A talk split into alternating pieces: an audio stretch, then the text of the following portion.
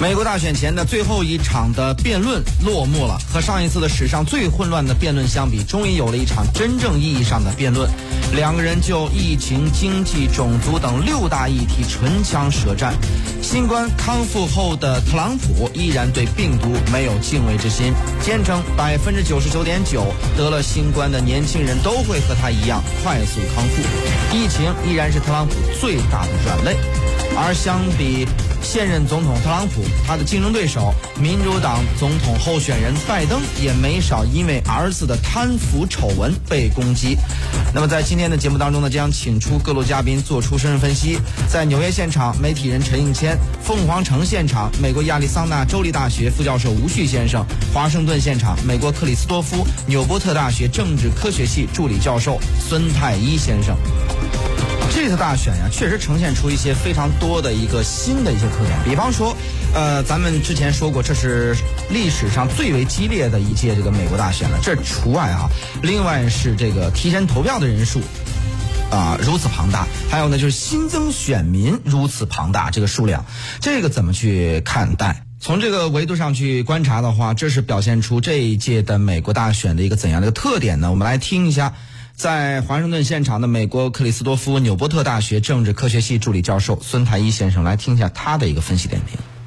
好的，呃，今年提前投票人数激增，首先是源于人们对投票过程的不信任。呃，美国今年的投票站数量比二零一六年下降了百分之二十，比二零一二年数量下降了百分之二十二。也就是说，不少美国选民去投票的难度比往年要增加了，而这显然会更大的影响贫困的年轻的少数族裔的选民。那这些呢，更有可能是民主党的支持者，因此呢，他们中有一些人可能会为了避免投票当日抽不开空。搭不到车、队伍过长等这样的情况呢，去选择提前投票。另一部分人呢，可能是担心自身的安全啊，因为已经在部分投票站附近出现了自称是维护秩序、防止投票作假的带枪的民兵、雇佣兵。很多人担心选举日当天这样的人会集中出现，并采取一些过激的行为。当然，因为疫情的影响，不想和一大群人一起排队，自然也是很重要的原因。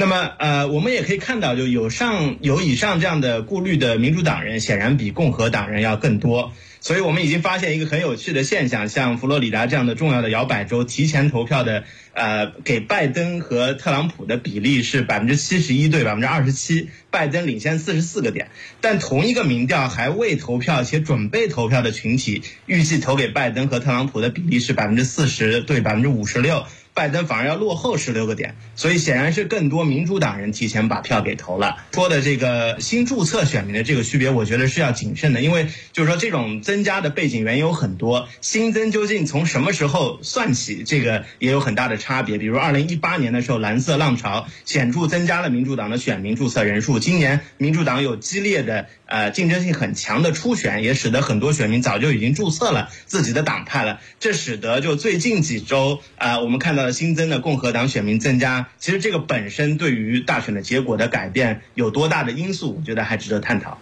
那么回到这个美国的民调的结果了，那么显然是从各个机构的主流的民调来看的话，拜登都无疑是领先特朗普的。当然，这个领先的多少的问题啊，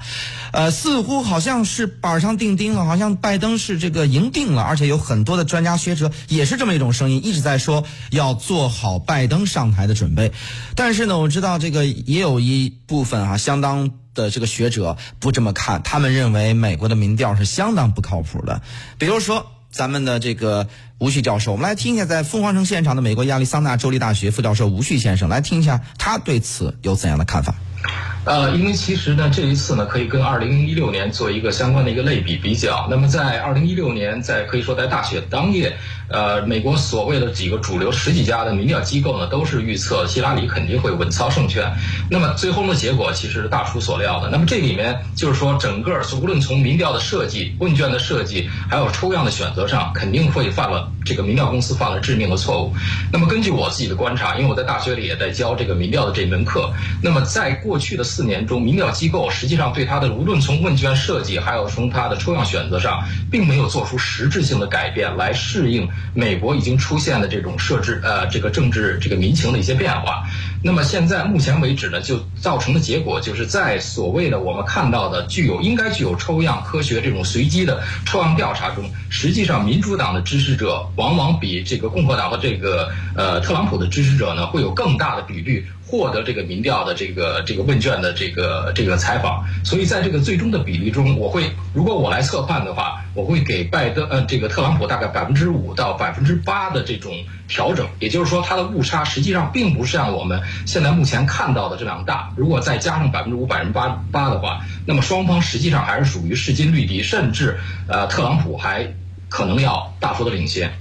当然了，对于这个吴旭教授的这个言论呢，恐怕也有很多人不太同意哈，呃，会认为美国的民调还是相当科学和准确的。比如说咱们的另一位嘉宾孙太一教授哈，他就不太同意。我们来听一下在华盛顿现场的美国克里斯多夫纽波特大学政治科学系的助理教授孙太一先生，来听一下他对此有怎样怎样的一个观点。我觉得二零一六年的这个民调，我们大家说它这个完全不准确，这个我觉得也是呃呃有呃探讨商榷的余地的。因为呃其实很多呃比较严谨的民调对二零一六年的判断是差不多呃希拉里百分之七十啊特朗普百分之三十。那在我们这个领域里面百分之三十它不是一个小数字啊，对吧？就如果说呃这个某一个地区明天有百分之三十的概率要出现特别大的自然灾害的话，我估计每个人都会选择去撤离。的对吧？只不过是主流媒体在解释这样的民调的时候，往往就觉得啊，百分之七十那就是绝大多数了，那就是百分之一百了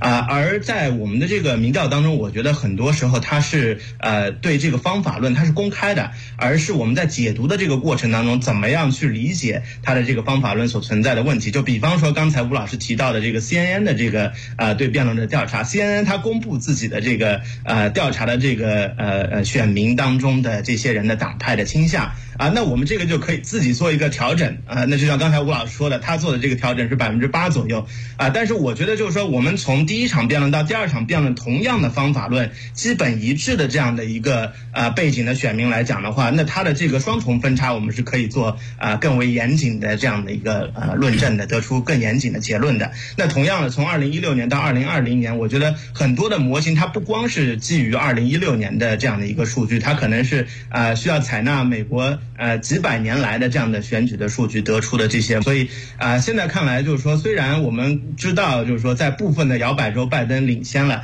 但是呢，就是说，呃，实际上它并不是都是这样的一个趋势。比方说，佛罗里达现在这个呃，拜登的领先的优势还不如当年希拉里的这个领先的优势啊。所以呢，就是说这个呃，都有它的这个民调不同的方法论所得到的这个不同的结果的这样的差异。觉得就是说，呃，完全说呃，所有的民调都是一边倒的，误差都是朝一个方向的，我觉得这个也不一定特别严谨啊。嗯，那么虽然呢是不同的嘉宾呢，他们在用不同的计算方式会认。为啊，就是可能会呈现出不一样的这个结论，但是呢，好像似乎大家共同认为说，在摇摆州的这个选情来看的话，并不像民调当中的这个总的民调结果显示的，好像双方的差距这么大，很有可能是在摇摆州势均力敌。那如果是这样子的话，今年的选举确实会充满了一个悬念。好，好那么在接下来的这个礼拜，呃，剩的就是一个礼拜的时间了，马上要投票了，会出现是。这个十月惊奇吗，就是所谓的这十月惊奇，那是惊奇还是惊吓呢？还会有怎样的一个变数出现呢？我们来听一下，在凤凰城现场的美国亚利桑那州立大学副教授吴旭先生来听一下吴教授的一个分析介绍。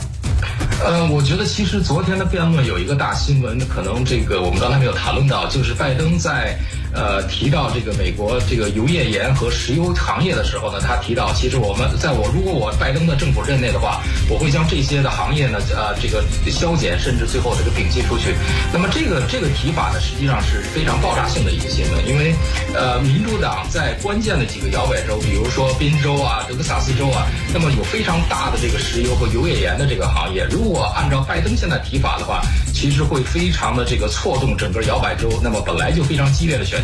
会偏向更多偏向呃特朗普这一边，在这个辩论结束之后，呃特朗普也紧紧抓住这一点来更拜登的相关的政策。